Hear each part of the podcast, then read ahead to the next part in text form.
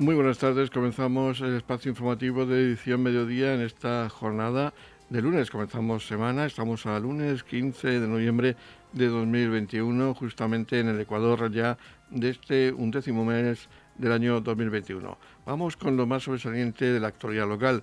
Saludos de José Victoria, comenzamos edición mediodía de noticias.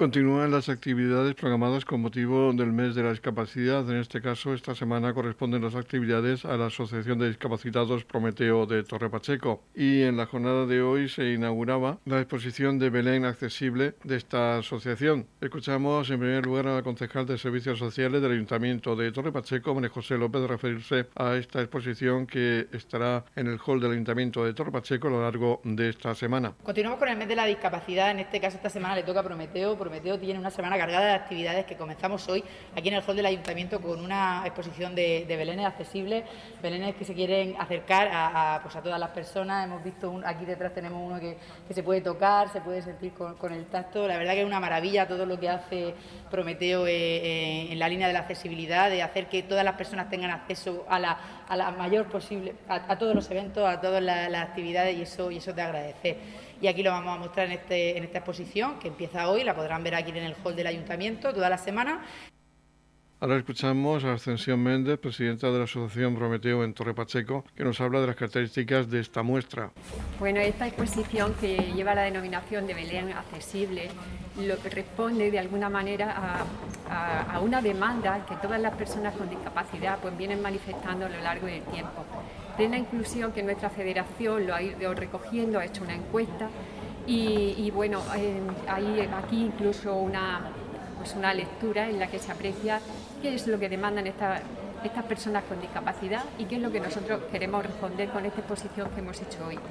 La exposición se llama Belén Accesible, pero en realidad responde a, arte accesible, a lo que se requeriría en cualquier museo para que todas las personas pudieran llegar a él, desde las barreras arquitectónicas para que puedan entrar hasta las barreras cognitivas, es decir, que cualquier persona pueda leerlo, si puede leerlo, si sabe leer, pueda tocarlo y ver que es una obra de arte si no tiene la visión, que pueda eh, también leerlo eh, lo que pone en braille, si también para el caso de ciegos, es decir, que tenga todas las posibilidades, tenga la persona aquella falta de capacidad que sea, que pueda llegar a ello y pueda disfrutar de esas obras de arte. Si tengo que decir algo que que para mí sea entrañable, además del nacimiento, del misterio que hay ahí y que está también con la muestra de, accesibilidad total, es la figura, la figura del síndrome de Down, que hace que haya un gesto en el Belén, en cualquier Belén de cualquier casa, para las personas que tienen otras capacidades, porque realmente tienen otras y maravillosas. Por último, escuchamos a la directora de la Asociación Prometeo, Sandra Martínez, quien nos habla de la importancia de mejorar la accesibilidad en nuestra vida normal, en nuestra vida cotidiana, sobre todo para aquellas personas que tienen alguna discapacidad. Es muy importante para nosotros esta muestra a través de nuestra asociación. Hay varias personas con discapacidad de centro de día y de residencia que se han formado como validadores, validadores para testar, para evaluar eh, cualquier edificio que pueda ser accesible a nivel cognitivo. Ellos se están formando para ello, eh, a nivel también de accesibilidad de la página web, accesibilidad en lectura fácil.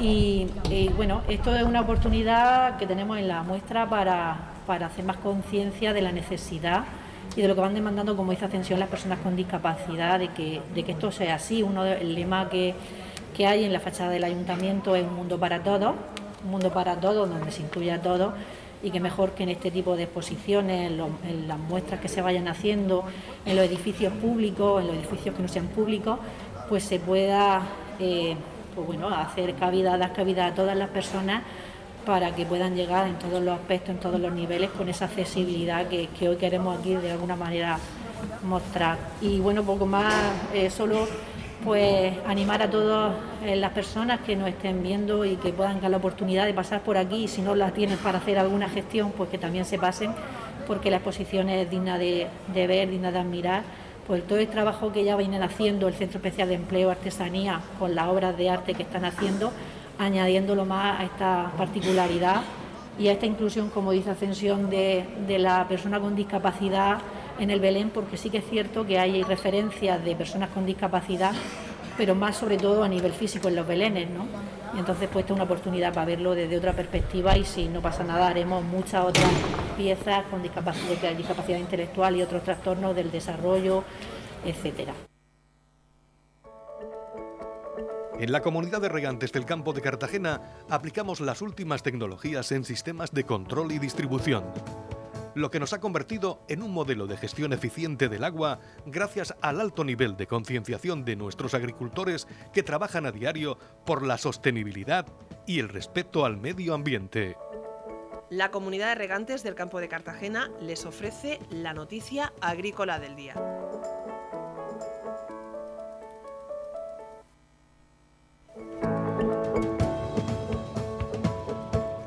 En la noticia agrícola del día destacamos que cuatro fincas de la región adaptan la agricultura de secano al cambio climático.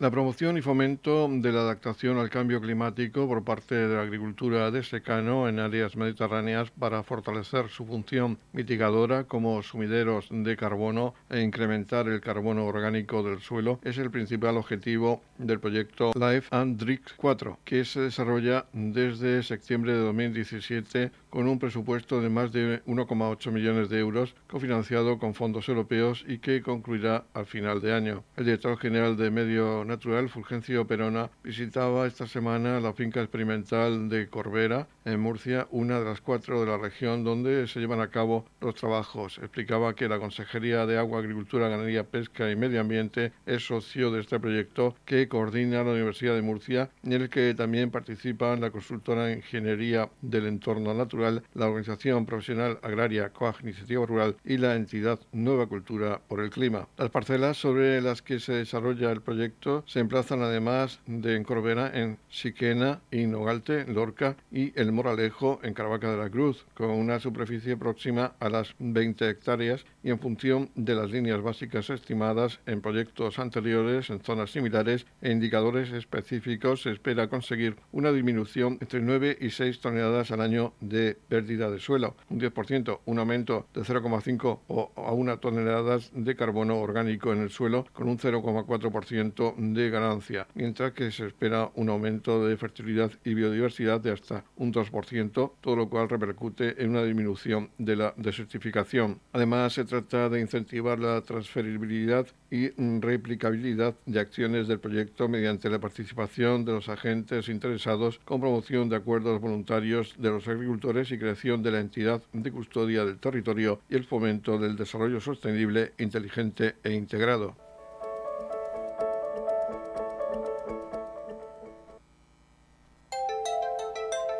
En la comunidad de regantes del campo de Cartagena aplicamos los últimos avances en innovación y desarrollo al servicio de una agricultura de regadío eficiente y respetuosa con nuestro entorno.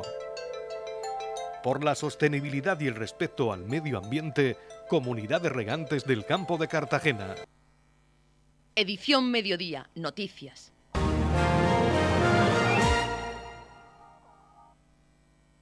Este domingo 14 de noviembre se inauguraba la nueva sede de la Asociación de Vehículos Clásicos de Santa Rosalía en el edificio que ocupara en su día el consultorio médico. El acto contó con la presencia del alcalde de Torre Pacheco, Antonio Garre, también con el alcalde pedáneo de Santa Rosalía, Francisco Saez, y el presidente de la Asociación de Vehículos Clásicos de Santa Rosalía, Juan Ángel Galindo Jiménez. Escuchamos en primer lugar al pedáneo de esta pedanía, Francisco Saez, hablar de esta inauguración. Nuestra pedanía no tener que estar desplazándonos como estábamos haciendo y bueno, de una manera un poco más incómoda. Pues ahora ya tenemos nuestra sede oficial, en la que los compañeros han trabajado mucho. Yo como pedáneo, pues bueno, saben que me tienen para lo que hagan falta y bueno, ellos la verdad que han trabajado muchísimo. Ahora veréis, la sede está preciosa, eh, seguirá creciendo, nos quedan todavía muchos años.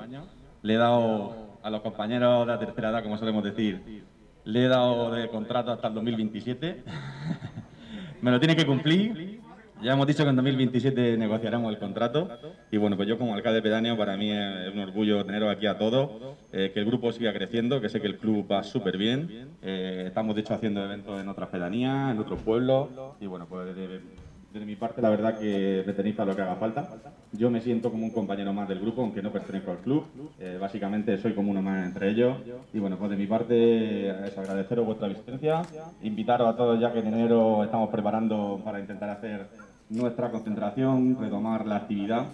Esperemos que nos dejen las medidas sanitarias, pues poder retomar nuestra, nuestra grandísima concentración. Como sabéis, somos reconocidos en media España por nuestra concentración y bueno, esperamos que siga siendo así. Por su parte, el presidente de la Asociación de Vehículos Clásicos de Santa Rosalía, Juan Ángel Galindo, destacaba el trabajo que se lleva a cabo, que se veía recompensado. Como ejemplo, puso la participación en la concentración de vehículos clásicos en el año 2020, que congregaba a unos 600 vehículos. Hoy inauguramos esta sede, pero hay mucha historia detrás del día de hoy. Aquí donde estamos en Santorsalía, en los años 90 ya se hacía una concentración de motos antiguas a la misma vez que una romería mayor. Durante eso hasta el año 2011. En el año 2013 nos sacó el pedaño que teníamos en aquel momento, Viviano, a un grupo de amigos y decidimos hacer una concentración de vehículos clásicos. Con el apoyo de, nuestro pedáneo y con el esfuerzo y las ganas que le pusimos y suerte, pues en aquel momento ya recibimos más de 200 vehículos. De ahí aquí hemos ido pasando poquito a poco, subiendo cada año. En el año 2014 hicimos el club y poco a poco hemos llegado a este momento. El año pasado tuvimos una afluencia en la concentración de, el año pasado, perdón, en enero de 2020 de 600 vehículos antiguos. Una cosa que nosotros nunca habíamos podido imaginar. Entonces, estamos hoy aquí eh, para inaugurar la sede con todos los recuerdos que tenemos el año 2013 hasta ahora, con muchas ganas de volver este enero y dándole las gracias tanto a nuestro pedáneo que nos está apoyando totalmente, como al Ayuntamiento de Torre Pacheco, a los vecinos de Santo Solilla que siempre nos han apoyado y en esos días de concentración donde vamos apretados siempre nos han echado una mano o una ayuda o todo y a los, miembros de este club que parece que se apuntan al club para trabajar porque a veces hacemos muchas, muchas cosas. Por último, intervenía el alcalde de Torre Pacheco, Antonio León, quien felicitaba a la asociación por su trabajo y resaltaba que esta asociación dispusiera precisamente en Santa Rosalía de su sede, por la que lleva también su nombre. Bueno, yo creo que, hoy tenemos un día soleado porque realmente hoy Santa Rosalía se viste de fiesta. Es un día muy importante para, para esta pedanía, porque a partir de hoy esta asociación, una asociación que ya es emblemática para nuestro municipio y también emblemática para toda España por lo que supone las concentraciones de vehículos clásicos. Tiene un, local, un local permanente para que pueda llevar a cabo pues toda su, actividad, un local. Tenemos que darle las gracias pues eh, a muchísima gente, empezando por la generosidad del alcalde Paco Saiz y de su padre, de, Alfonso, como, como dueños de este, de este inmueble, eh, pasando por, lógicamente, por la, labor de la Concejalía de Vía Pública, de su alcalde pedáneo y el trabajo de todos vosotros, porque Juan Ángel tienes un gran equipo detrás. Yo sé que tú el primero, tú delante, pero tienes eh, junto a ti pues tienes pues eh, a todos a todos los miembros de esta asociación que con tanto entusiasmo y con tanta ilusión pues llevan a cabo pues todo lo que estáis haciendo. Eh, Santa Rosalía, yo creo que, como bien habéis dicho, está en el mapa, ¿no? En el mapa de las concentraciones de vehículos clásicos. Y precisamente Santa Rosalía es eh, la primera concentración de vehículos para empezar el año, ¿no? Siempre hemos puesto ese hito que aquí vienen cientos de vehículos y miles de personas para comenzar el año. Yo creo que, este año tenemos también un nuevo, un nuevo reto. Eh, si las condiciones sanitarias así lo permiten, pues será la primera concentración de vehículos. Yo creo que, Paco, yo creo que tienes que sentirte orgullosísimo de esta, de esta pedanía, por sus gentes, eh, también por, el, por ese crecimiento urbanístico que está, está teniendo ahora mismo, que está haciendo más grande esta pedanía, ya no solo al sur de la pedanía, sino también las mejoras urbanísticas que se van a producir en las próximas semanas, pues gracias precisamente a tu, a tu ímpetu, a tus peticiones y gracias a la Concejalía de Vía Pública, que en breves semanas vamos a ver cómo la avenida que nos une con la ermita pues va a ser repavimentada y también como todo este centro pues también se va a ver adecuado urbanísticamente para que podamos albergar eh, en enero esa primera concentración a nivel nacional. Solo me queda deciros que, que bueno, agradeceros, por supuesto, la labor, daros la enhorabuena, ya no solo por el local, sino por, bueno, por, vuestra actuación, que siempre es merecedora de cualquier reconocimiento a nivel como ayuntamiento, pero a nivel de todo el municipio, pues siempre cada pedanía, cada pueblo se le conoce por algo y que Santa Rosalía se le conozca precisamente por este magnífico evento que todos los años tenemos, pues yo creo que a todos nos llena de, de orgullo. Por lo tanto, enhorabuena, felicidades a todos vosotros. Vamos a pasar a continuación ahora a ver el, local, que más o menos lo hemos visto, pero que, al verlo, pues también vemos eh, en todo, ahora pasaréis todos a y los medios de comunicación también nos acompañarán, pues realmente eh, lo que vemos en el local es un reflejo de lo que estáis haciendo y de toda la trayectoria que lleváis ya desde, desde hace años pues trabajando precisamente por el nombre de esta, de pedanía y por poner en valor todos estos, estos, vehículos que para todos nosotros pues también tiene algo de, algo de, emoción. Así que enhorabuena, mucha suerte y mucho ánimo a todas las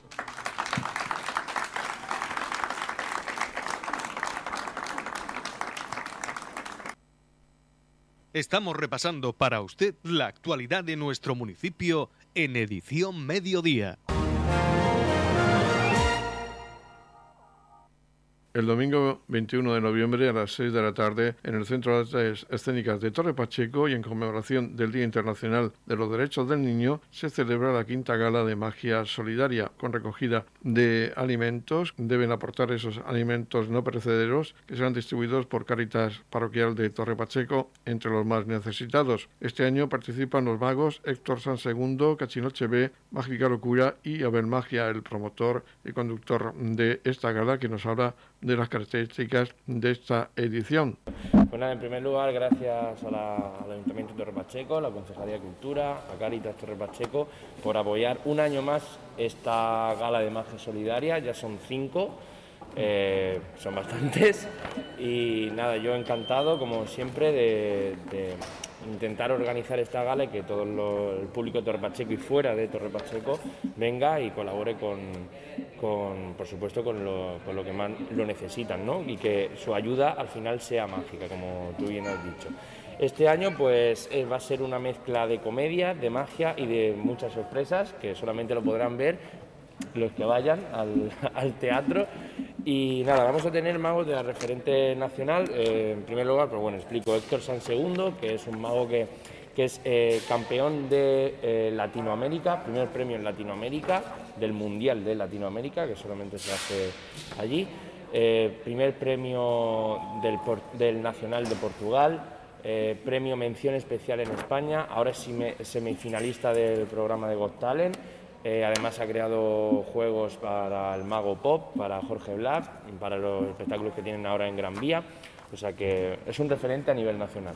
Luego, por supuesto, un clásico de esta gala y que lleva repitiendo cada año, que es Cachinoche B.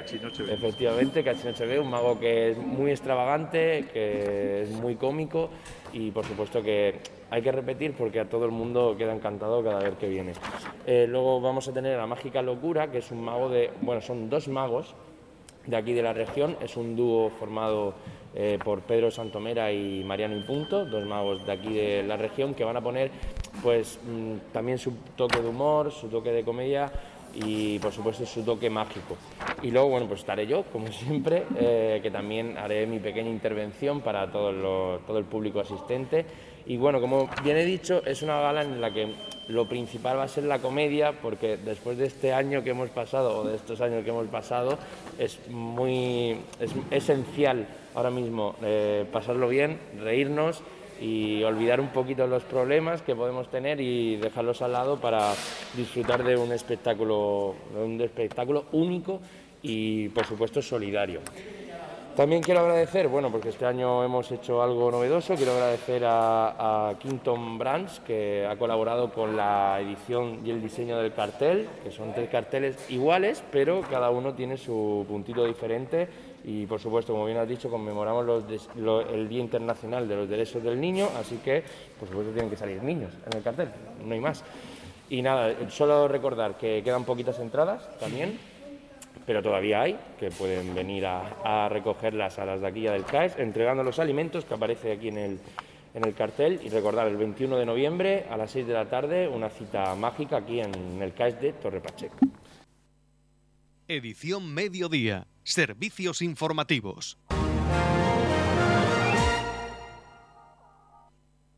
Los días 20 y 21 de noviembre se van a disputar en las pistas de pádel del Polaris Mar Menor el octavo torneo de pádel solidario que organiza Nuevas Generaciones del Partido Popular a beneficio de la Junta Local de la Asociación Española contra el Cáncer. Escuchábamos al presidente de Nuevas Generaciones del Partido Popular, Francisco Javier Martínez Conesa, hablar de las características de esta octava edición del torneo. Octavo torneo de pádel solidario, de nuevo a favor de la Asociación Española contra el cáncer de este torneo que empezamos a celebrar en 2013 y a pesar de parar, de pausarnos en el año de la pandemia y no celebrar eh, el que sería en la octava edición y queremos que se siga celebrando y seguir con esta bonita costumbre.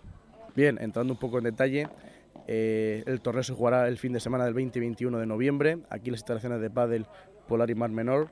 Será un partido, serán partidos de categoría única en la modalidad masculino, femenino y mixto en las que los partidos serán pequeñitos, como siempre, de dos sets y en caso de empate se liderará a Super Team.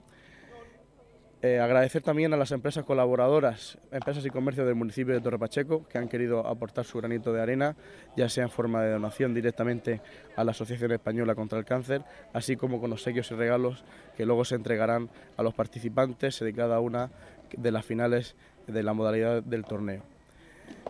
Agradecer a todos los vecinos que año tras año han participado y han jugado en este torneo y animarlos de nuevo a participar, que sean solidarios como siempre es el pueblo de Torre Pacheco, que sigan aportando su granito de arena en este torneo cuya inscripción son 10 euros solamente de forma simbólica, que serán donados íntegramente a la Asociación Española contra el Cáncer. También recordar que, como siempre, se entregará habituallamiento a todos los participantes y también anunciar que entenderemos a nuestro querido amigo y vecino Ángel Rosique, que también repartirá unas migas solidarias para todos los vecinos de Torpacho que quieran acercarse, así como a todos los participantes, obviamente, de este torneo. Radio Torre Pacheco, servicios informativos. La Asociación Cultural Pilar Antón de Torre Pacheco informa de un viaje previsto a Carboneras, un pueblo pesquero a orillas del Mediterráneo que se encuentra entre los 10 paraísos de España. Habrá visita con guía local al pueblo de Carboneras, también al castillo de San Andrés, al centro de interpretación, al interior de un molino de viento. Será el 28 de noviembre. Tienen más información y las inscripciones la pueden hacer los miércoles de 5 a 7 de la tarde en el aula número 11 del Centro de Artes Escénicas de Torre Pacheco, sede de la Asociación Cultural Pilar Antón de Torre Pacheco. En la comunidad de regantes del campo de Cartagena aplicamos los últimos avances en innovación y desarrollo al servicio de una agricultura de regadío eficiente y respetuosa con nuestro entorno por la sostenibilidad y el respeto al medio ambiente, Comunidad de Regantes del Campo de Cartagena. La Comunidad de Regantes del Campo de Cartagena les ofrece la información del tiempo.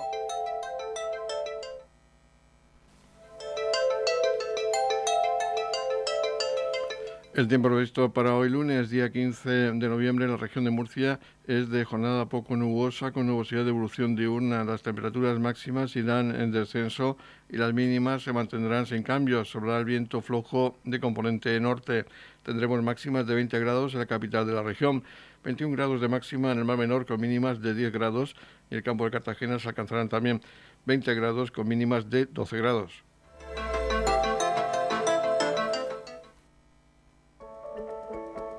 En la comunidad de regantes del campo de Cartagena aplicamos las últimas tecnologías en sistemas de control y distribución. lo que nos ha convertido en un modelo de gestión eficiente del agua gracias al alto nivel de concienciación de nuestros agricultores que trabajan a diario por la sostenibilidad y el respeto al medio ambiente. Aquí finaliza la edición Mediodía de Noticias. La información local volverá a las 20-30 horas con edición de tarde. Ahora les dejamos con la actualidad regional que nos trae el Servicio de Noticias de Radio Nacional de España. Recuerden que este espacio informativo de edición Mediodía lo pueden escuchar en los podcasts de Radio Torre Pacheco.